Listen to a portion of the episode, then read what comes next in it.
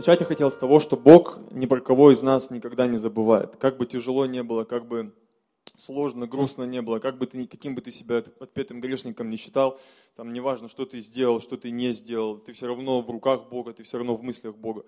Он никогда про тебя не забывал, он никогда не забывал о том, что Он обещал тебе в своем слове или в пророчестве, или еще какие-то моменты были. Неважно, что происходило, что ты натворил, или еще что-то произошло, Бог все равно про тебя не забыл. И еще такой момент, э, он никогда не заканчивает с нами работать. Пока мы находимся на этой земле, нам нельзя смотреть на себя и думать, что я уже готовый проект, я уже законченный, я вот таким и пойду в вечность, скажем так. Может быть нищий, может быть больной, это может быть еще какой-то.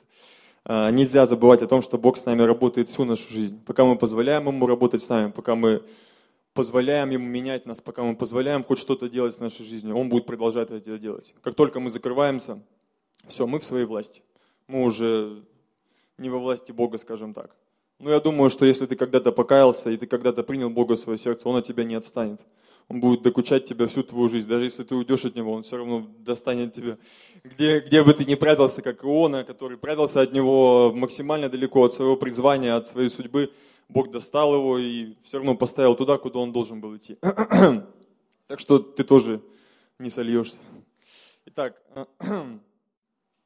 сегодняшнюю проповедь я назвал «Он не закончил». Он имеется в виду Бог. И первое место – с которого мы начнем, это послание к филиппийцам 1.6. Открывают ребята наши.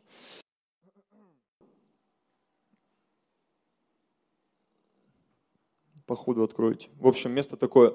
«Будучи уверен в том, что начавший вас доброе дело будет совершать его даже до дня Иисуса Христа». Аминь. А, если, как я уже говорил до этого, если Бог что-то начал в твоей жизни, если Бог что-то пообещал тебе, что Он сделает в твоей жизни, ты никуда не денешься, Бог все равно доделает то, что Он начал. Если Он хочет тебя исцелить, благословить, неважно, там отношения твои наладить в семье, ты никуда не денешься. Бог достанет тебя, Бог доделает то, что Он начал делать. Если Он решил, что ты должен попасть на небо, если Он избрал тебя для этого, ты никуда не денешься. Он, в общем, от Него не спрячешься никуда. Итак, а, сегодняшняя вообще проповедь будет основана на жизни одного библейского героя по имени Иосиф. Это такой показательный персонаж вообще в Библии, очень интересный во многих аспектах, во многих сферах. Если вкратце, то э, Иосиф – это сын Иакова и Рахили. Он был любимым сыном у своего отца. А, его отец с самого детства выделял между остальными братьями, выделял его между ну, всеми родственниками, всеми братьями своими. Он был намного любимее чем остальные братья. Братья это не очень воспринимали, потому что э, отец не только просто любил его, но он и благословлял его больше, чем остальных братьев. Он ему одежду сшил разноцветную, такой, которой ни у кого не было.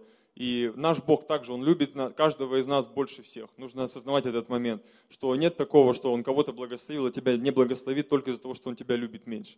У Бога каждому особенная любовь, каждому человеку, каждому своему сыну, каждой своей дочери.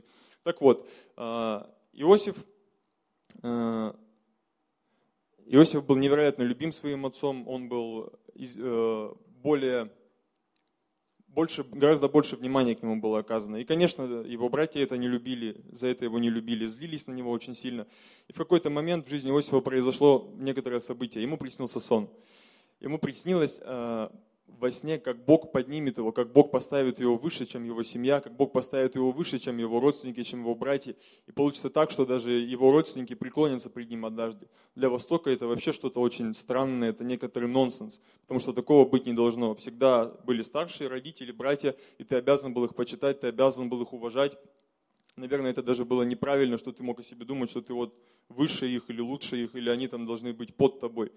Итак, э, место мы откроем сейчас Бытие 37, 5 стих, чтобы этот момент посмотреть, как это происходило, что это был за сон. «И видел Иосиф сон, и рассказал его братьям своим, и они возненавидели его еще более. Он сказал им, выслушайте сон, который я видел. Вот мы вяжем снопы посреди поля, и вот мой сноп встал и стал прямо, и вот ваши снопы стали кругом и поклонились моему снопу. И сказали братья его, неужели ты будешь царствовать над нами? Неужели будешь владеть нами? И возненавидели его еще более за сны его и за слова его. И видел еще другой сон, рассказал его отцу своему и братьям своим, говоря, Вот я видел еще сон. Вот солнце и луна, и одиннадцать звезд поклоняются мне. И он рассказал отцу своему и братьям своим, и побронил его отец его, и сказал ему, что это за сон, который ты видел?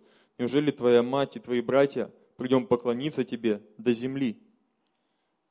И досадовали, а, и братья досадовали на него, а отец его заметил это слово. Часто бывают в нашей жизни такие моменты, когда Бог что-то такое тебе обещает, что-то такое тебе показывает, что если другие люди об этом узнают или услышат, они подумают, что ты немножко размечтался, что Бог не мог тебе это сказать, Бог не мог тебе это сделать, Бог не мог такое тебе показать, что ты якобы выше всех или лучше всех. И, конечно же, всегда будут атаки на это. А, что произошло дальше? Когда Иосиф рассказал об этом событий, скажем так, что Бог приготовил для его жизни, ненависти в его сторону стало еще больше. Потому что братья и так недолюбливали за его любовь, когда они узнали, что и Бог хочет его благословить. Что не только Отец его так сильно любит, но и Небесный Отец любит его не меньше. И ведет его просто в какие-то невероятные откровения, в невероятную жизнь. Они очень сильно разозлились. А, также бывает в каждой, э, у нас в жизни, бывает, что Бог реально нам что-то такое показывает, что и мы, нам тяжело даже самим принять, не говоря уже о людях, которые знают нас, знают наш характер, нашу плотянку, наши какие-то недостатки, наши сомнения даже в Боге, наши грехи. Они знают, кто мы, и когда они узнают, что Бог для тебя хочет сделать, они думают, что ты недостоин этого. Но Бог знает, что каждый из нас достоин только из-за того, что Иисус его простил. Так вот, В большинстве своем мы начинаем радоваться, когда узнаем о том, что Бог для нас приготовил. Мы уже представляем, как это будет, что это будет. Если это финансовая сфера, ты уже там мечтаешь, как ты там самолеты жертвуешь, там покупаешь родственникам что-то, себе что-то покупаешь, ты уже там в мыслях ты уже, в мыслях ты уже состоялся. Если это исцеление, ты тоже там намечтал, что ты сам исцелился, всех родственников исцелил, там свидетельствуешь на стадионах о том, какой Бог великий и так далее. Но тут наступает такой момент – о котором многие из нас не задумываются в, в то время, когда мы слышим от Бога какое-то пророчество или, или в Библии находим какое-то обетование для своей жизни. Наступает такой момент, который называется путь. Мы всегда думаем, я так думал, я думаю, многие люди так думают, что когда мы приходим в церковь, Бог говорит, я сделаю вот так, вот так и вот так, и ты сидишь уже и ждешь. Типа, ну, Бог, начинай делать это. Но немногие из нас задумываются, что на самом деле Бог берет тебя за руку и говорит, пошли, теперь мы пойдем туда, куда я тебе показал. Ты хочешь быть исцеленным? Берут тебя за руку и говорит, пошли, сейчас я покажу тебе путь, как мы до этого дойдем. Ты хочешь быть благословенным финансово, духовно, душевно? Он тебя также берет за руку и говорит, пошли там, Авель или Алим, там, не знаю, любого человека он взял и сказал, погнали. Так вот, а, к сожалению, или, наверное, да, все-таки это, к сожалению, когда мы проповедуем Бога кому-то, невер... кому-то из неверующих, мы говорим, приди в церковь, твоя жизнь изменится мгновенно, ты там долги тебе простят, исцелишься, родственники твои спасятся, все, что ты там мечтаешь, Бог тебе это сразу дает, и ты будешь невероятно счастлив. И человек приходит с таким настроем в церковь, он неделю отходил, думает, так, ну в среду можно уже домашку открыть, в четверг пастором стать, в пятницу можно и разбогатеть, в принципе. И когда этого не происходит, люди очень сильно огорчаются, думают, как так, почему Бог не сделал то или, или иное, что он мне обещал, или что я слышал, что он, он должен для меня сделать. здесь есть два, две категории людей. Кто-то действительно приходит и просто в ожидании сидит, и вся его, все его ожидание это просто сидеть и ждать. А кто-то, есть второй, вторая категория людей, кто действительно понимает ценность взаимоотношений с Богом, что только через взаимоотношения с Богом он сможет войти во все то, что Бог ему приготовил. Он, не знаю, молится, постится, читает Библию, что-то делает, ищет Бога, ищет волю Бога на свою жизнь. И в какой-то момент вот он ищет, ищет, ищет, ищет, и у него в мыслях возникает вопрос, Господь, вот я это делаю, делаю, делаю, а вот то, что я хотел, или то, что ты мне обещал, ну я не вижу результата в этой сфере. То есть, не знаю, там, хотел я исцеления, я уже и домашку открыл, и там, не знаю, в прославлении играть начал, еще что-то делать начал, а вот, не знаю, там, не прошла у меня голова, до сих пор болит. Как двигаться, Господь, что делать?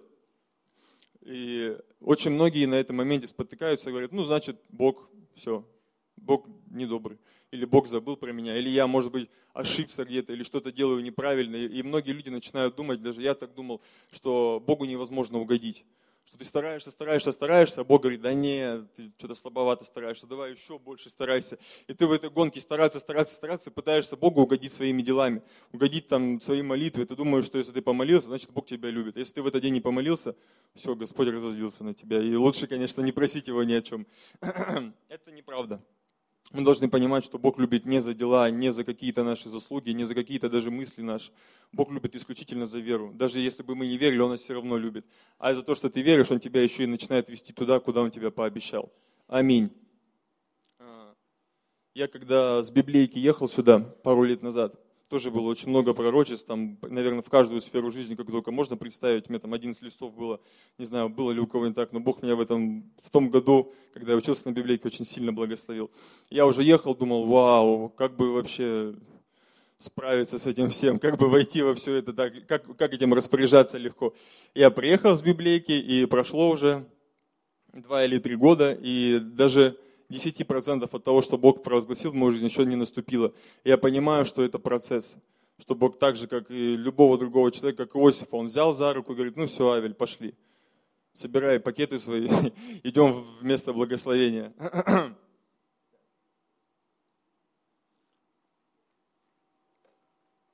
Так вот, сразу после того, как Бог пообещает нам что-то, как Бог откроет нам что-то, как мы увидим обетования какие-то в Библии на свою жизнь, начинаются какие-то очень странные вещи, которые для нас кажутся непонятными и даже незаслуженными местами. А, еще что-то я такое хотел важное-важное сказать, что уже забыл. Так. А, еще такой момент. Возможно, у кого-то нет слова конкретного на свою жизнь. То есть мне повезло. Я был на библейке, у меня там прям Бог благословил, было много пророчеств на каждую сферу жизни, какую только можно было. И когда сложные времена наступают, морально там или еще какие-то, я могу посмотреть в, э, в то, что Бог говорил в моей жизни, конкретно знать, что вот эта ситуация изменится, потому что Бог сказал, что будет вот так, вот так, вот так. Вот эта там сфера моей жизни изменится, потому что Бог сказал вот так, вот так, вот так. Если вдруг у тебя нет этих слов, неважно, пророческие это слова или это какие-то обетования из Библии, прямо задача себя, прям, не знаю, сядь в какой-то вечер или день, прям попроси у Бога, чтобы для конкретной сферы, для конкретной ситуации у тебя было слово от Бога. Не знаю, может быть, ты в Библии его найдешь, потому что какие-то обетования есть в Библии. Мы все знаем, что в Иисусе это да и аминь. Найди какое-то обетование для себя, для своего здоровья, для финансовой сферы, для взаимоотношений в семье, для своего служения. Найди вот эти обетования, на которых ты сможешь стоять. Потому что в момент трудностей э, мы не всегда можем ну, вот, на эмоциональном уровне побороть вот это свое настроение или расстройство, но когда у тебя есть конкретное слово Бога, на него ты можешь встать. Если его нет, ну, не знаю, как ты тогда веришь вообще в Бога. Тяжеловато тебе, наверное.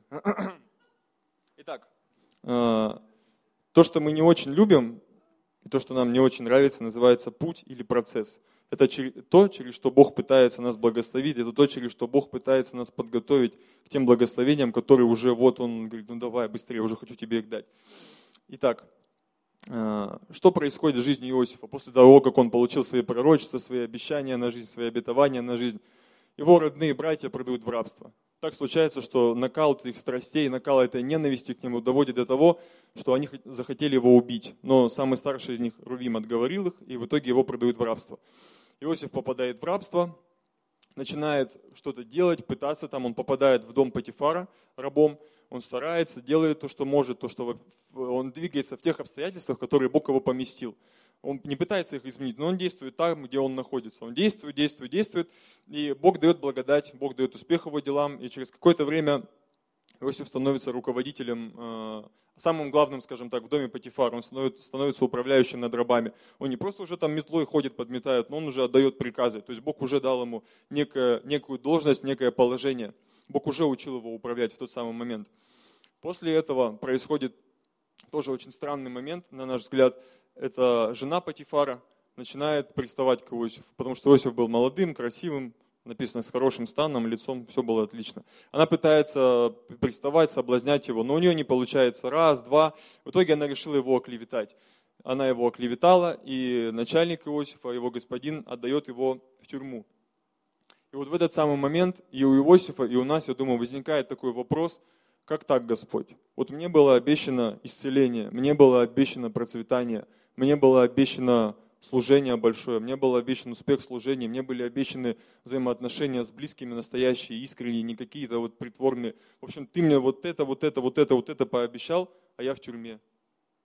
Ты меня обманул или что? Что происходит со мной? Почему я, я старался, я там тебя не предавал, я всем наоборот рассказывал о том, какой ты великий, что ты для меня приготовил, а у меня жизнь покатилась куда-то вообще не в то место, не в которое я хотел, не в которое ты хотел, как я думал. И вот в этот момент Я думаю, и Иосифу было тяжело, и нам всем приходится очень непросто. Возможно, кто-то только в церковь пришел, и он думал, сейчас как попрет, а у него как начались, Бог начал, как начал обрезать что-то старое, что-то нужное, как нам кажется, для нас, какие-то черты характера, еще какие-то вещи. И это больно, и это неприятно, и это заставляет тебя задуматься о том, кто ты, что ты, и задуматься о том, действительно ли ты в этот момент доверяешь Богу, или ты только так, временами. Когда деньги есть, ты Богу доверяешь. Когда коленка не болит, Богу веришь, что исцелен. Когда заболела, опять думаешь, а нет, не исцелен. Бог, Бог все-таки обманул. Так вот, в этот момент э, очень важно понимать, как Бог смотрит на эту ситуацию и зачем Бог нас в этот момент посылает. Я вообще верю, что когда вот такие моменты происходят, когда ты что-то стараешься, делаешь, делаешь, делаешь, но ты понимаешь, что ты сейчас в тюрьме, что Бог смотрит на тебя и говорит, давай, не сдавайся, не забывай про меня, не оставляй надежду на меня. Пойми, если сейчас ты войдешь в то, что я для тебя приготовил, а тебя это просто сломает, разрушит, растопчет, ты не вывезешь ни морально, ни духовно, ни душевно. Бог хочет, чтобы мы были готовы и духовно, и душевно, и морально, и физически, чтобы вот это благословение, которое придет, оно пришло. Во-первых, Бог дает больше, чем мы просим и о чем помышляем. И даже то, возможно, что ты думаешь, Бог для тебя приготовит, ты, может быть, это и вынесешь, но Бог хочет дать больше. Если Он даст это больше, ты просто посыпешься, и не будет ни твоей веры, ничего. Такой момент есть я думаю, многие эту историю знают из Библии с житницами, когда у человека было невероятное благословение финансово, он построил себе большие житницы, он думал, ну все, я там познал, зачем нужно благословение. А оказалось, что не познал, оказалось, что он не был готов к этому благословению. Что с ним стало? Он просто умер. Хотя он мог это, он даже не понял, для чего Бог дал это благословение, для чего он получил это благословение. И оно его просто растоптало и сломало. Также есть еще одна история, а, то ли Михаил Зеленев рассказывал, то ли Дмитрий Макаренко, не помню. Был крусейд, палатку они ставили. И пришел человек тоже, то ли с ногами было, то ли что, и он исцелился. И они ходили после крусейда по квартирам, узнавали, папа тоже этот пример уже рассказывал не раз. Ходили, узнавали по квартирам, как, как изменилась жизнь людей после вот этой палатки. И заходят к человеку к одному, открывает его мама, говорит, а где вот этот вот товарищ? Он там на коляске приехал, он исцеление получил. Она говорит, так он исцеление, он в блевотине три дня обмывает. То есть тоже вроде исцеление получил, но как это исцеление на его жизнь повлияло? Ну, не очень хорошо. И как дальше его жизнь сложилась, тоже непонятно. То есть этот человек тоже не был готов к этому исцелению. Бог дал его, но человек не понял, зачем это. Он не понял, как это использовать. Он не понял, что с этим нужно делать. Чтобы вот такого не происходило, Бог очень сильно дорожит нами, и Он боится и не хочет, чтобы мы чтобы вот это благословение, которое обогащает и печали не приносит, чтобы оно нас обогатило, но принесло печаль. Или обогатило, но мы бы потухли, а, потухли для Бога, перестали бы искать Его, перестали бы хоть что-то делать для Него. Следующий момент – это э, такая некая проверка, потому что кто-то сейчас слушает, возможно, он думает, ну я думаю, что я готов. Я, в принципе, свои силы знаю, духовные силы, моральные силы знаю, знаю, что я если, если Бог меня благословит, то я не посыплюсь, я дойду до конца, я смогу это принять, я смогу этим управлять. Есть такая некая проверка вообще. Все мы знаем, что верный в малом, он поставляется над многим. Сейчас можно посмотреть на свою жизнь просто каждому и посмотреть, э, вот легко ли тебе сейчас молиться, легко ли тебе сейчас каждый день читать Библию, легко ли тебе сейчас отделять десятину, легко ли тебе сеять, легко ли тебе проповедовать сейчас – на данном уровне, на котором ты сейчас находишься. Если ты со стопроцентной уверенностью можешь сказать «да, легко», ты на этом уровне достиг максимума. То есть неважно, там, если будет соблазн там, кино посмотреть, или Бог скажет, иди молиться прямо сейчас, ты скажешь, да без проблем пойдешь молиться, или еще какие-то моменты, или когда у тебя невероятно выгодная сделка в воскресенье, ты скажешь, нет, я должен быть на служении, я должен быть, э, я должен поклоняться Богу, я должен искать Его. Вот этот момент, если ты можешь со стопроцентной гарантией сказать, что да, в этом уровне ты преуспел, тебя ничто не может отвлечь от молитвы, ты, тебе, ты не боишься Богу доверить свою десятину, ты не боишься Богу доверить свои финансы, тогда да, ты готов для следующего уровня, и просто Бог ждет момента, когда вот эта вот возможность придет в твою жизнь, и ты взлетишь. Но если уже сейчас ты понимаешь, что ну, не всегда охота молиться, и ты не можешь этот момент победить. Не всегда хочется десятину давать, там, даже у тебя, допустим, 60 тысяч в месяц, ты 6 тысяч думаешь, ого, так это можно было инвестировать там куда-то, еще что-то с ними сделать. И для тебя это немножко тяжеловато. Или там, тебе уже сейчас проповедовать, типа, ну, что там люди обо мне подумают, зачем это делать. Если уже сейчас это тебе тяжело, то дальше ты точно никогда не пойдешь. Потому что представь, 6 тысяч десятину отдавать, или отдавать десятину с миллиона рублей в месяц, отдавать десятину с 10 миллионов рублей в месяц. Представь, если Бог тебя так поднимет, сможешь ли ты вот так вот миллион Богу отделить, и чтобы тебя совесть не грызла, что ты мог что-то себе взять, там, не знаю, автомобиль какой-то или вещи получше. Если ты сейчас не можешь, то и там ты тем более не сможешь. Если сейчас не можешь себя заставить молиться и читать каждый день, представь, когда у тебя будет много денег, много возможностей, и у тебя будет невероятное количество развлечений каждый день. Ты можешь летать там, не знаю, Гавайи, Америка, там хоть куда, там с утра до ночи путешествовать. Будет ли для тебя актуальные отношения с Богом? Останется он для тебя хотя бы на немного важным? Или ты скажешь, ну, Господь, спасибо, идем дальше. То, что я хотел, я получил, можно, в принципе, уже и понаслаждаться жизнью если ты можешь себе дать эту гарантию, что ты готов, что ты уже сейчас э, на этом уровне держишься, уже сейчас на этом уровне ты читаешь, молишься, и это не вызывает напряга. А если напряга вызывает, ты с легкостью этот напряг превозмогаешь. Если сейчас ты можешь это сделать, тогда слава Богу за тебя. Если нет, то задумайся вообще, как ты будешь э, жить на том уровне, на другом уровне обеспечения, на другом уровне веры, на другом уровне исцеления. Сможешь ли ты там продолжать делать то, что ты делаешь сейчас? Можешь ли ты там продолжать уповать на Бога и в нем искать удовольствие, а не вот в каких-то мирских вещах, мирских каких-то схемах, скажем так. В общем, нужно анализировать себя, анализировать свое сердце, анализировать свои мысли, свои поступки. Если ты сейчас уже не можешь, то и дальше будет еще хуже. Итак, вернемся к жизни Иосифа. А, в жизни его вообще были такие отличительные черты, через которые, я думаю, Бог его очень сильно поднимал.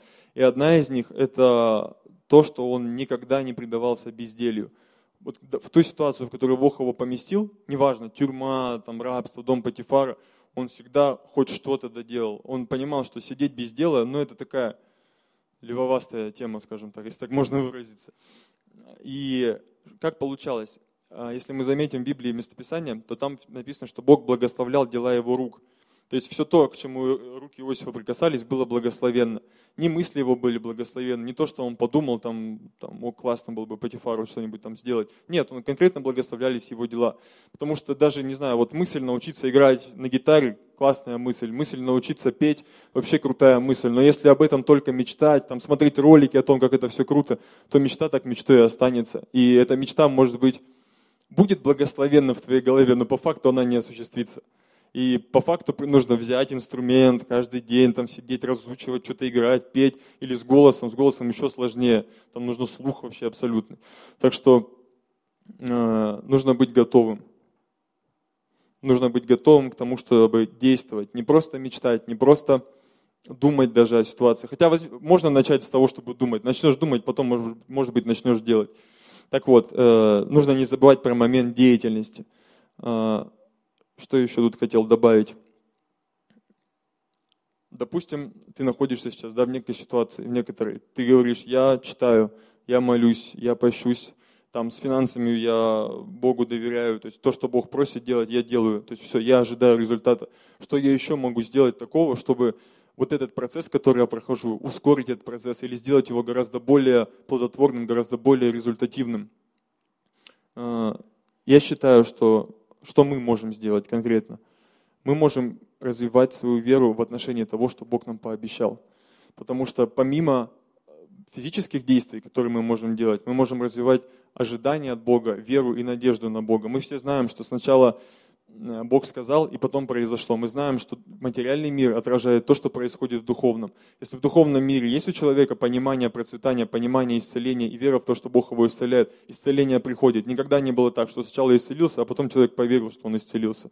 Это неправда. Иисус всегда спрашивал про веру. Есть вера? Есть. Тогда все. Все остальное приходит к вере. Есть вера, исцеление придет. Есть вера, финансы придет. Есть вера, успех придет в служении там, или еще где-то. Так вот, э, мы можем мы можем делать это, мы можем, так, у меня что-то листочки полетели, мы можем искать в этом Бога, искать в этом э, Его любовь, Его милость. Потому что даже если сейчас у кого-то спросить, э, может ли Бог благословить меня там, финансово, духовно, душевно, я думаю, все скажут, сто процентов может. А хочет ли Он это сделать прямо сейчас? Вот тут уже возникают некоторые вопросы, некоторые сомнения. Действительно ли он хочет это сделать для меня? Действительно ли ему это нужно, чтобы я был богатым, благословенным, здоровым, счастливым, с семьей, с детьми, с успешным служением? чтобы вот этот момент искоренить, нам постоянно нужно обращаться к Библии. Прям конкретно взять, я не знаю, допустим, ты очень сильно хочешь исцеления, прям ты, ну ты делаешь то, что делают все христиане, молишься, постишься, там жертвуешь, там на конференции ездишь и так далее. Ты думаешь, что можно еще сделать такого, чтобы прям, ну вот, как-то ускорить этот процесс, хоть как-то развить э, эту ситуацию, чтобы быстрее-быстрее это начало делать мы можем, так же, как я говорил, конкретно брать местописание из Библии. Не знаю, прям пусть мозги кипят, но ты выпишешь из Библии, не просто будешь ее читать, выпишешь прям себе на листочек все, что в Библии написано об исцелении. Конкретно все, что Иисус сказал про исцеление, как, как оно приходит, как, э, как он реагировал на те моменты, когда люди, люди его спрашивали про исцеление, как он отвечал людям, которые просили, просили исцели меня, что вообще в Библии видит про, об исцелении, как она это преподносит. Чтобы у тебя конкретно был списочек истины об исцелении. Не что люди говорят, не что ты думал, а конкретно, что Библия, что Бог говорит об этом исцелении, об этом моменте.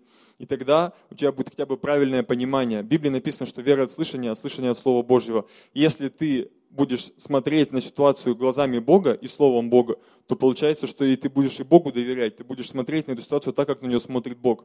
И тогда у тебя не будет неверия, потому что откуда может появиться неверие, если для тебя истина это Слово Бога?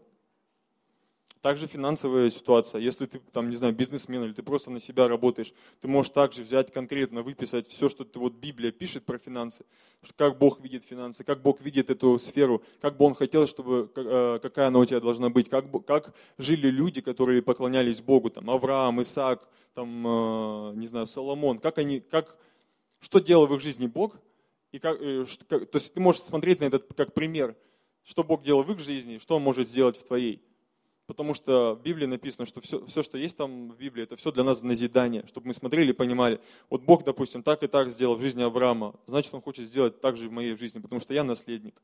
Э, во имя Иисуса я наследник, и все, что было обещано Аврааму, все, что было высвобождено для него жизни, это еще и мне принадлежит. А сейчас вообще Иисус это же ходатай Нового Завета, написано на лучших обетованиях. Если тогда были обетования такие, что там люди просто их все боялись, цари говорили, отойди от нас, ты слишком великий для нас. Не мог бы ты удалиться, пожалуйста, потому что с тобой страшно рядом находиться. Вы представляете, что должно быть с нашей жизнью сейчас, после того, как Иисус стал ходатаем Нового Завета на лучших обетованиях. Даже сложно представить на самом деле. Так вот, что касается финансовой сферы. Если ты действительно разовьешь свою веру в отношении того, что Бог говорит, и будешь читать, вот что Бог говорит о финансах, что э, Библия говорит о финансах, там проповеди слушать, что люди, которые прорвались в этой сфере, говорят о финансах, тебе будет легче. Э, что можно сделать еще? Помимо того, что ты развиваешь свою веру, тем самым ты ставишь духовные принципы на первое место. Мы знаем, что Бог может манипулировать мирской системой. Вообще, вот как Он захотел с мирской системой поступить, так это и будет. Не мирская система командует им, и Бог говорит, о, ну тут страна бедная, я как бы не могу тебе помочь, давай лучше в другую страну переедешь. Нет. Мы все помним пример из жизни Исаака, когда э, в стране наступил голод. Исаак хотел пойти в Египет, чтобы решить вопрос с едой. Надо было что-то есть, надо было во что-то одеваться, надо было как-то ну, в этой жизни двигаться. Бог ему сказал, нет, в Египет тебе идти не надо. Ты должен остаться здесь, где я тебе скажу. Здесь я тебя благословлю. И знаете, что произошло? Во время голода, когда в земле было пусто, все было плохо, грустно, он сеет и пожинает во сто крат. И потом написано, что он начал возвеличиваться, невероятно богатеть, и он стал весьма великим. О чем это говорит? Вообще Египет – это прообраз мира. Если мы посмотрим на, на нас, то мы часто оставляем церковь Бога быстрее сбежать в мир. Мы думаем, что в миру мы сможем решить вопрос тоже с финансами. Мы думаем, что вторая работа решит вопрос. Или там сверхурочные какие-то там доработки, они решат вопрос. Но это не то. Потому что Исаак тоже хотел решить вопрос там, в Египте. Он думал, сейчас схожу, разберемся, все получится. Бог ему сказал, нет, не надо. Останься здесь, где ты есть, куда я тебя привел. Церковь, отношения с Богом, э, те принципы, которые я тебе даю. Вот пользуйся этим. И только тогда я тебя благословлю. Так же получилось вот с Исаком. Бог просто взял и неплодную землю сделал плод, плодовитой. И земля принесла во сто крат. Аминь. Так, что тут у нас? А, Еще про Иосифа. А, про этот процесс. Если мы заметим, куда Бог вел Иосифа? Обратим внимание на то, что Бог вел Иосифа в управленческую должность. Он должен был стать вторым человеком в стране. Если бы он не умел управлять, это было бы невероятно глупо со стороны Бога. Ставить человека, который вообще к этому абсолютно не подготовлен, который не умеет управлять людьми, который не умеет распоряжаться процессами. И что мы видим в жизни Иосифа? Сразу же, как только он попадает в дом Патифара, написано, что Патифар в Бытие 39.6 написано, что Патифар оставил все, что имел в руках Иосифа и не знал при нем ничего, кроме хлеба, который он ел. Потом Иосиф попадает в тюрьму. И это Бытие 39, 22, 23. «И отдал начальник темницы в руки Иосифу всех узников, находившихся в темнице, и во всем, что они там не делали, он был распорядителем начальник темницы и не смотрел ни за чем, что было у него в руках, потому что Господь был с Иосифом во всем, что он делал, Господь давал успех. Ни Патифар, ни начальник темницы вообще ни за что не отвечал. Иосиф просто вырывал у них ответственность у каждого. У каждого, в каждом месте, где он мог находиться, он просто вырывал эту ответственность. Он говорил, да я это сделаю, да я это сделаю, да я буду ответственным, там, не знаю, за то, чтобы колонки протереть, да я буду ответственным за то, чтобы там, там, стакан воды налить для проповедника или еще что-то сделать. Он постоянно пытался вырвать эту ответственность, постоянно пытался развить, развиваться в том процессе, в который Бог его поместил. Если бы Иосиф не научился управлению во время, в, в тюрьме, не научился бы управлению в доме Патифара, то он был бы таким бестолковым управляющим, когда он бы стал вторым человеком после фараона. И вот этот процесс, который Бог помещает меня и тебя, он нужен не для того, чтобы Бог посмотрел, верен ты там или не верен. Он нужен для того, чтобы ты был готов к тому, чтобы получить то, что Бог для тебя приготовил. Потому что если ты будешь не готов, это тебя либо убьет, либо вообще расстроит. Представьте, если ты не умеешь, там, не знаю, управлять, тебя поставили управленцем, это сложно, а тебя постоянно требуют каких-то адекватных решений, какого-то там разрешения ситуаций сложных, конфликтных между рабами, между сотрудниками и так далее. А ты никогда никогда не управлял, ты понятия не имеешь, как это делать. Конечно, тебе будет э, сложновато, тебе будет дискомфортно в этой позиции. Но когда ты прошел подготовку, которую Бог тебе дал, для тебя это легко. Научился управлять домом Патифара, научился управлять тюрьмой, авторитет поднял, можешь, в принципе, страной поуправлять. Так вот, э, про духовные принципы снова возвращаясь про финансы, про все. Духовные принципы должны быть на первом месте, потому что из-за духовных принципов меняется материальный мир, то, что мы видим своими глазами. Это не значит, что мы должны там не работать или еще что-то делать. Нет, мы должны работать. Но здесь момент такой, что ты считаешь своим источником обеспечения, Бога или работу? Вот если тебя с работы уволят, ты останешься, будешь также Богу доверять, что Он тебя обеспечит или нет?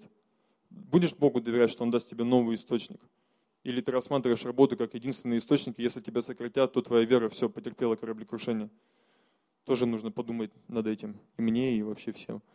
Итак, э, когда мы изучаем процессы духовные, э, про исцеление, там еще любую другую сферу, мы начинаем верить в себя. Когда ты понимаешь, что Бог для тебя приготовил, ты понимаешь, что ты в силах это исполнить и те ситуации, и те возможности, которые раньше ты бы никогда в жизни не заметил, ты их начинаешь замечать. Если ты раньше думал, что Бог хочет, чтобы ты был нищий, то любые возможности, которые есть на работе, ты их пропускал мимо себя, ты говорил, да зачем? Бог вряд ли хотел, чтобы я там процветал и так далее. Но когда ты знаешь, что Бог для тебя приготовил, любая возможность, которая идет, ты хватаешься за нее, потому что а вдруг, а вдруг вот это та возможность, которую Бог для тебя приготовил, чтобы не пропустить это, ты хватаешь быстрее, начинаешь делать, ты начинаешь верить в себя, в свои силы, только из-за того, что ты поверил Богу. Аминь. Итак, наши действия должны быть направлены на развитие и доверие Богу, развитие веры и доверия Богу. Это второй момент, вот к которому мы плавно подошли, что было у, в жизни Иосифа. Э, Иосиф спустя вот все эти процессы сложные, тяжелые, спустя тюрьму, а нельзя забывать, что он был даже младше меня, то есть он там он вообще был молодой парень, его там в такую мясорубку поместил, поместила жизнь. Он во всех этих процессах сохранил веру, и это очень важно потому что не сохраняя веру, будут просто необратимые последствия, к которым мы чуть позже подойдем. Итак, что произошло, когда Иосиф остался в тюрьме? Так получилось, что в тюрьму привезли хлебодара и виночерпия. Это двое слуг фараона. И так получилось, что Иосифа поставили им служить. Он помогал им, они, наверное, были как VIP-гости в этой тюрьме, потому что у них положение было совсем другое. Он э, был представлен к ним, он служил им, и в один день приснилось э, два, э, обоим этим слугам сон одному, второму. Иосиф предложил им истолковать сон. Здесь мы видим тот самый момент, что Иосиф до сих пор сохранил веру в Бога. Если бы Он, он конкретно говорит, э, не от Бога ли истолкование. Если ты видишь какую-то ситуацию, что Бог тебя оставил, или что ты видишь если бы, в общем, если бы Иосиф поверил, что Бог его оставил и Бог злой, он бы никогда в жизни никому бы не рассказал о том, что Бог сейчас вам поможет, сейчас он вам там такое истолкование волшебное даст и так далее. Он бы сам был просто в лютой депрессии, никому бы про своего Бога в жизни бы не рассказал, только бы в каком-то негативном ключе, что я доверял Богу, он меня так загнал там под самый плинтус. Но Иосиф до сих пор доверяет Богу. И когда э, появляется возможность показать славу Богу, он говорит, а мой Бог может истолковать то, что у вас есть, не я, но мой Бог. И он истолковывает сны, которые снились э, хлебодару, которые снились этому виночерпию. И что происходит? Происходит то, что исполняется толкование, которое Иосиф озвучил. Хлебодар умирает через три дня, его убивают, а виночерпий возвращается на то самое место, где он был до этого. Он снова возле фараона, он снова, в общем, в хорошем положении, там, духовном, финансовом, везде. Ему вообще классно. А, Почему мы должны сохранять надежду и веру? Почему мы должны, даже проходя сквозь вот этот вот процесс, как нам кажется, невероятно сложный, невероятно энергозатратный, почему мы должны помимо развития своих качеств сохранять веру и надежду? Объясню. А, даже не объясню, наверное, пример приведу. Сейчас.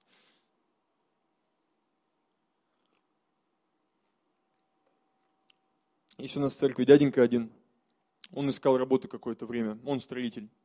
Э, он нашел напарника, а напарник, э, такой начальник, головитый парень, он контракты заключает, с выгод, ну, выгодные контракты умеет заключать с хорошими компаниями, может деньги зарабатывать неплохие.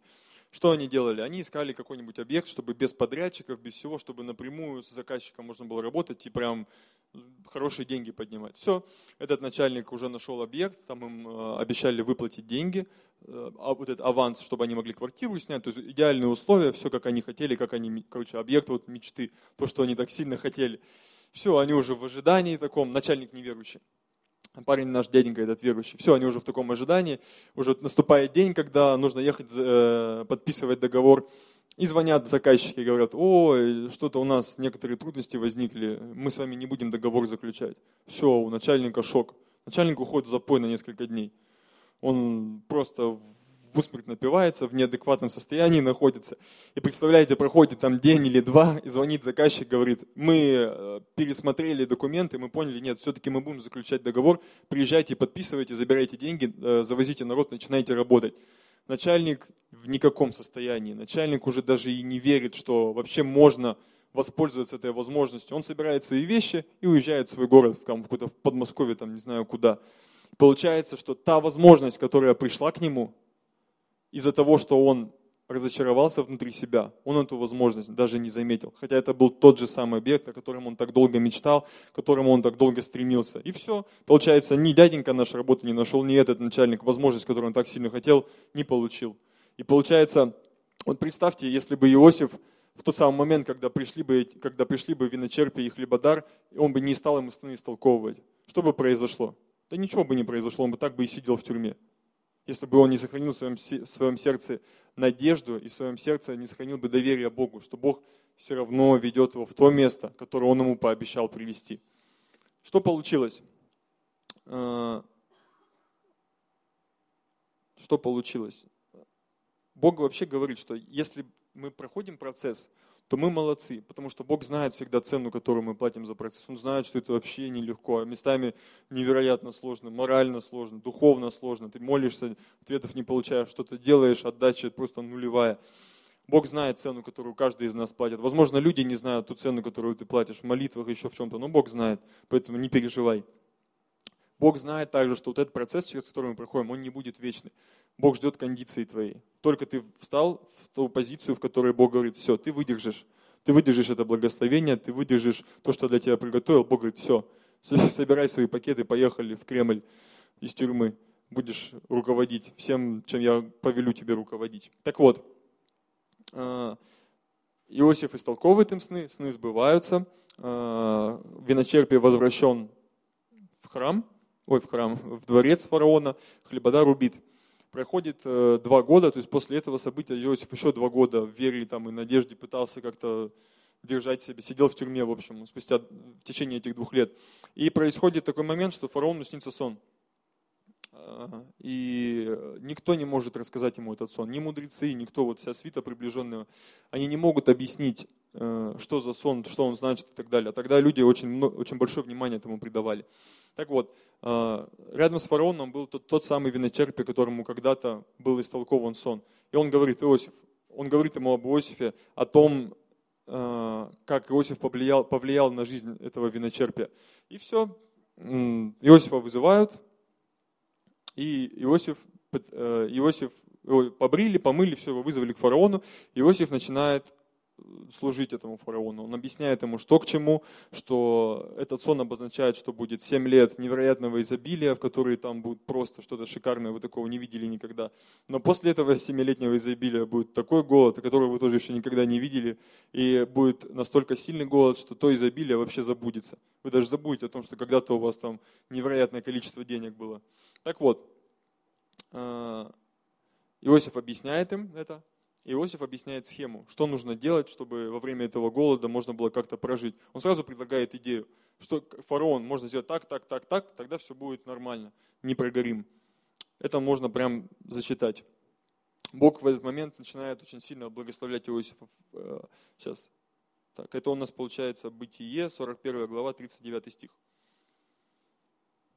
То есть это тот самый момент, когда ты полностью прошел процесс, когда ты полностью э, подготовился к тому, что, к чему Бог тебя готовил, когда ты полностью созрел для того, чтобы войти во все то, что для тебя Бог приготовил, появляется та самая заветная возможность, которую ты можешь воспользоваться и подняться туда, куда Бог тебя приготовил. Не забывай, не только процесс есть, но и возможность. Потому что можно в процессе в этом всю жизнь в тюрьме просидеть и ни одной возможности не увидеть. Итак, и сказал фараон Иосифу, фараон вообще удивился от мудрости Иосифа, и он говорит ему, так как Бог открыл тебе все сие, то нет столь разумного и мудрого, как ты. Ты будешь над домом моим, и твоего слова держаться будет весь народ мой. Только престолом я буду больше тебя. И сказал фараон Иосифу, вот я поставляю тебя над всей землей египетскую. И снял фараон перстень свой с руки своей и надел его на руку Иосифа. И одел его в бессонные одежды, возложил золотую цепь на шею ему и велел вести его на второй из своих колесниц и провозглашать перед ним «Преклоняйтесь» и поставил его над всей землей египетскую, и сказал фараону Иосифу, «Я фараон, без тебя никто не двинет ни руки своей, ни ноги своей во всей земле египетской». И нарек фараон Иосифу имя Цафнав Паниах, и дал ему в жену Асинефу, дочь Патифера, жреца Илиопольского. И пошел Иосиф по всей земле египетской. Иосифу было 30 лет от рождения, когда он предстал пред лицо фараона царя египетского. И вышел Иосиф от лица фараонова и пошел по всей земле египетской. Земля же в семь лет изобилия приносила из зерна по горсти. В жизни Иосифа наступил тот самый момент, когда Бог говорит, ты молодец, войди в радость Господина твоего. Понимаете, Бог никогда не удерживает от нас благословения или какого-то прорыва. Он наоборот с нетерпением ждет, говорит, ну давай, давай, давай, быстрее пройди уже этот процесс, я уже хочу тебя благословить. Сразу же, как только ты будешь готов, Сразу ты можешь прийти и это забрать. Богу зачем удерживать от нас это? Наоборот, Он ждет. Ждет, пока ты наконец-то созреешь, там, не знаю, если ты замуж хочешь, пока ты наконец-то там, с характером разберешься, еще с чем-то. Бог говорит, да муженек уже ждет тебя за углом. Просто такая, как ты сейчас, ты его испугаешь немножко. А так как будешь готова, ты сразу, сразу все будет в твоей жизни. Итак, это тот момент, когда Бог говорит, добрый и верный раб, бери в 10 городов в управление. То есть ты показал верность свою, ты показал, что ты готов управлять, ты показал, что ты прошел процесс, ты показал, что у тебя вера и надежда осталась, ты взял эту возможность, ты воспользовался этой возможностью. И Бог говорит, все, ты был, ты был верен в этом малом, теперь ты будешь стоять над большим. После этого будешь стоять над еще большим, и над еще большим, и над еще большим. Потому что ты уже показал, что ты, ты можешь это понести, тебя это не разорвет, тебя это не сломает. Итак, прославление уже можно там, на сцену.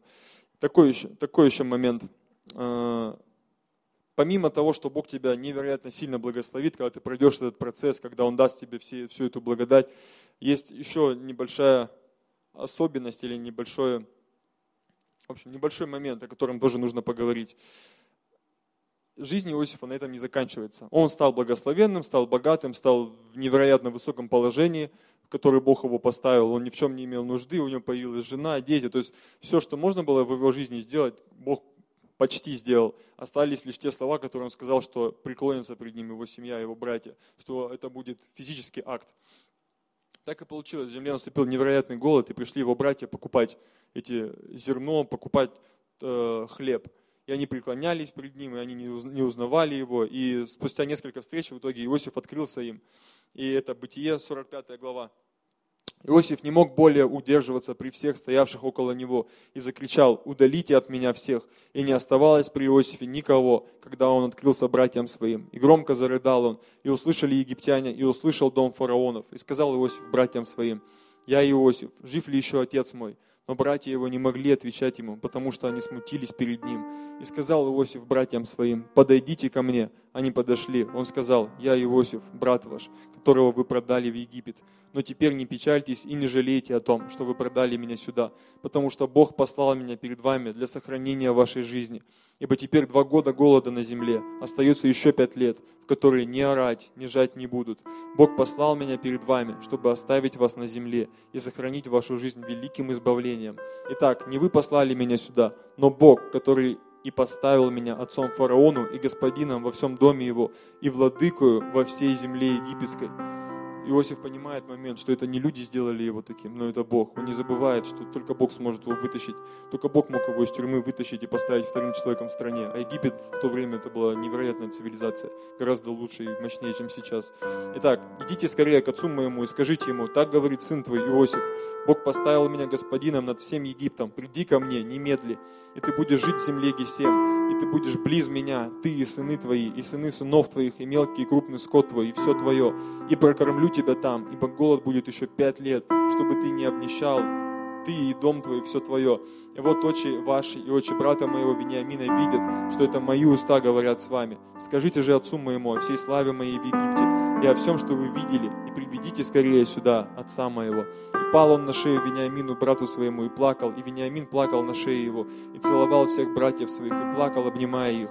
Потом говорили с ним братья его, дошел, потом говорили с ним братья его, Дошел в дом фараона слух, что пришли братья Иосифа, и приятно было фараону и рабам его, и сказал фараон Иосифу, скажи братьям твоим, вот что сделайте, навьючьте скот ваш, ступайте в землю ханаанскую, и возьмите отца вашего и семейство ваше, и придите ко мне, и я дам вам лучшее в земле египетской, и вы будете есть тук земли. Тебе же повелеваю сказать им, сделайте сие, возьмите из земли египетской колесниц для детей ваших и для жен ваших, и привезите отца вашего, и придите, и не жалейте вещей ваших, ибо лучшее из всей земли египетской дам вам. Так и сделали, сделали сыны Израилевы, и дал им Иосиф колесницы по приказанию фараона, и дал им путевой запас. Каждому из них он дал переменную одежду, Вениамину дал 300 серебряников и 5 перемен одежд. Также и отцу своему послал 10 ослов навьюченных, лучшими произведениями египетскими, и десять ослиц, навьюченных зерном, хлебом и припасами отцу своему на путь. И отпустил братьев своих, и они пошли. И сказал им, не ссорьтесь на дороге. И пошли они из Египта, и пришли в землю хананскую к Иакову, отцу своему, и известили его, сказав, Иосиф жив, и теперь владычествует над всей землей египетскую. Но сердце его смутилось, ибо он не верил им. Когда же они пересказали ему все слова Иосифа, которые он говорил им, и когда увидел колесницы, которые прислал Иосиф, чтобы вести его, тогда жил дух Иакова, отца их. Сказал Израиль, довольно, еще жив сын мой Иосиф, пойду и увижу его, пока не умру. Здесь очень важный принцип, который есть должен быть в нашем сердце заложен. Когда Бог благословит тебя невероятно сильно, когда Бог поднимет тебя финансово, когда ты будешь невероятно исцелен полностью, это будет сумасшедшее свидетельство. Не стань эгоистом. Не забывай о том, кто это сделал. Не забывай о том, для чего это было сделано в твоей жизни. Не забывай, как, как нужно распоряжаться этим. Если ты получил исцеление, не будь молчуном, расскажи хоть кому-то о том, что Бог сделал в твоей жизни. Помоги другим людям получить то же, что есть у тебя. Не будь тем, кто будет пользоваться этим один. Если ты получил финансы, будь внимателен к Богу, потому что Он будет говорить тебе, как использовать эти финансы. То, что Он даст тебе власть, управление, влияние, служение, используй это для Него. Да, ты будешь получать наслаждение 100% от того, что Бог тебе даст, но не сделай это идолом, который будет только для тебя, который будет исключительно использован для твоего блага. Иосиф сохранил свое сердце, когда он понял, что он невероятно богат, у него невероятная власть, невероятное влияние в стране Египте. Он понял, что он может прокормить не только себя, но он должен прокормить еще своего отца, своих братьев, которые продали его в рабство. Он явил свою милость им. И даже когда его отец умер, он все равно прокормил их, он все равно не, как сказать, он все равно не ожесточился. До конца своих дней Он любил их, Он простил им то, что они сделали, потому что Он понимал, что это было даже не сколько они, это Бог допустил только для того, чтобы Он был в благословении и чтобы вся его семья спаслась во имя Иисуса Христа. Аминь. Еще один такой момент. А, кажется, что у Иосифа невероятно тяжелая жизнь. Такие обстоятельства с самого детства его должны были просто сломать, испортить его жизнь, его характер, сделать его жестким, грубым по отношению к людям, не милостивым, не жалостливым, да, таким вот камнем, с каменным сердцем. Но мы видим, что его жизнь изменяется очень сильно. Он, во-первых, остается, также любит своих братьев, любит свою семью. И еще один момент есть в Библии, когда он называет своих сыновей. Это Бытие а, честно, даже не помню, какая глава, но не суть. И нарек Иосиф имя первенцу Манасия, потому что говорил он, Бог дал мне забыть все несчастья мои и весь дом отца моего. И Манасия переводится как заставляющий забыть. Когда ты пройдешь этот процесс, и ты вступишь в то, что Бог для тебя приготовил, ты уже не будешь вспоминать о том, как было плохо, как было больно. Тебе будет настолько плевать на это, потому что ты будешь наслаждаться тем, что есть сейчас в твоей жизни небольшой пример вообще. Когда мы приехали в Москву, это была, мягко говоря, жесть полнейшая. Когда тебе 12-13 лет, тебя вырывают из твоего круга общения, из того социума, из той экосистемы, в которой ты привык двигаться, в которой ты привык жить, привозят в другой город, где ты вообще не котируешься, скажем так. Твоя одежда, твой разговор, все, что в тебе есть тебе, это вообще не котируется здесь. Это тяжело. Квартира, в которую ты приезжаешь, это вообще отдельный, отдельный разговор. Там ты, возможно, на тот бюджет, на который ты там жил, ты был среди своих классных. Здесь ты беднее всех оказался неожиданно. Все оказались моднее тебя, богаче, интереснее и так далее. Для тебя это жуть полнейшая. Но когда проходит несколько лет, ты видишь, как Бог ведет, как Он благословляет семью нашу даже. Та квартира, в которой мы сейчас живем, тот автомобиль, который есть в нашей семье, те финансы, которые есть, те вещи, в которые мы одеваемся, та пища, которую мы едим. Ты понимаешь, что ну, оно того стоило. Этот процесс стоило пройти. И то, что есть сейчас, ты наслаждаешься, я наслаждаюсь этим. Я уже не вспоминаю, ой, как было плохо. Я сейчас вспомнил только эти проповеди, я так вообще не вспоминаю эти моменты, потому что мне это неинтересно вообще. Я радуюсь тому, что есть сейчас. Также и ты будешь радоваться. Получишь это исцеление, ты будешь вспоминать, о, ну может быть когда-то я был там болен, ну пополам. Зато сейчас я свободен, сейчас я здоров, богат, обеспечен, успешен во имя Иисуса Христа. Так, что-то я еще хотел там добавить, очень важное. А, еще есть одно место такое, финальное. А, в одном из переводов Еремии 29.11 написано, «Ведь я знаю мои намерения о вас, возвещает Вечный, намерения принести вам благополучие, а не беду, даровать вам будущее и надежду. Давайте не будем ослабевать в надежде и вере в Богу, потому что Его планы для нас – это самое лучшее, самое крутое, что Бог мог для тебя приготовить, Он самое крутое для тебя приготовил. Во имя Иисуса Христа. Аминь. Давайте склоним головы свои.